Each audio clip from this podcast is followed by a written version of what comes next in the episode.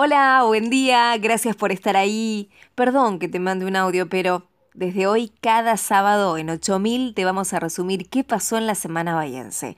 Empecemos con algunas buenas. Adjudicaron obras hídricas para Bahía por más de 1.200 millones de pesos. Ojalá esta vez se hagan y mejore el servicio espantoso de ABSA la provincia enviará un proyecto para legislar el alcohol cero al volante en sesiones extraordinarias. Y acá el Consejo sigue sin tratar esta iniciativa. En 8000 bancamos la tolerancia cero, hay que manejarse con sobriedad. El acróbata bahiense Pitu Blasquez tuvo un gran gesto con Maxi, un amigo que tiene parálisis cerebral. Lo cargó y lo llevó hasta la cima del Cerro Seferino en Sierra de la Ventana. Maxi siempre te baja a tierra y te enseña a valorar lo simple, contó Pitu.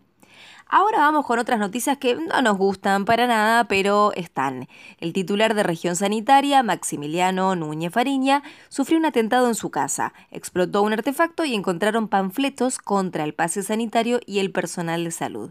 En Bahía llevamos cuatro atentados en los últimos ocho meses. Y además de la violencia, el denominador común es la impunidad. Ningún episodio tiene culpables.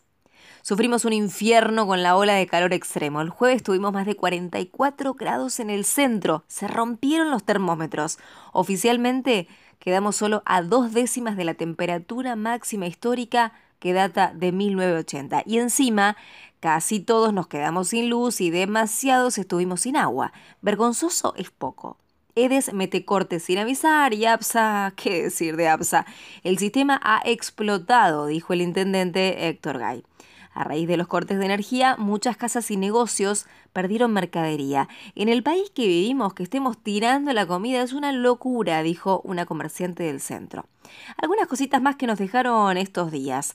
La planta de separación de residuos que la comuna pretende instalar en la avenida Parchape sigue dando que hablar. La gente del sector se opone y Gay aseguró que no se va a hacer nada con lo que los vecinos no estén medianamente de acuerdo. Además, el director de promoción ambiental, Jorge Gropa, admitió que no se logró una buena comunicación con los vecinos. En diciembre, una familia bayense de dos adultos y dos hijos necesitó 84.248 pesos para no ser pobre, de acuerdo con el CREVA. En lo sanitario, la tercera hora de contagios alcanzó los niveles más altos de la pandemia, aunque por ahora las cifras se mantienen bajas en las terapias intensivas. Y es gracias a la vacuna. Si aún no lo hiciste, date el pinchazo. Una más. En estos días de calor digo, qué tristeza morir de sed. Dios mío, qué horrible debe ser para ellos que son seres vivos, dijo Isabel Trujillo. Se refirió a los árboles de la Plaza Tambor de Tacuarí que están secos. Ya se robaron dos bombas de agua y hay una movida para salvarlos. Como siempre tenemos toques de orgullo bahiense. La Liga Argentina de Básquetbol volvió con sorpresa. Debido a las bajas por coronavirus, a los 44 años Pepe Sánchez retornó a la actividad y condujo a Bahía Básquet a la victoria. El campeón olímpico aportó 12 puntos, 8 rebotes y 8 asistencias. Una bestia. Y vamos con otra deportiva. Con un gol de penal de nuestro Lautaro Martínez, el Inter se coronó campeón de la Supercopa de Italia. Ya empezó el fin de y Meteo Bahía del CONICET dice que llega un poco de alivio. Después de la máxima de 39 de hoy, mañana baja a 32 y el lunes cae a 22 por algunas lluvias.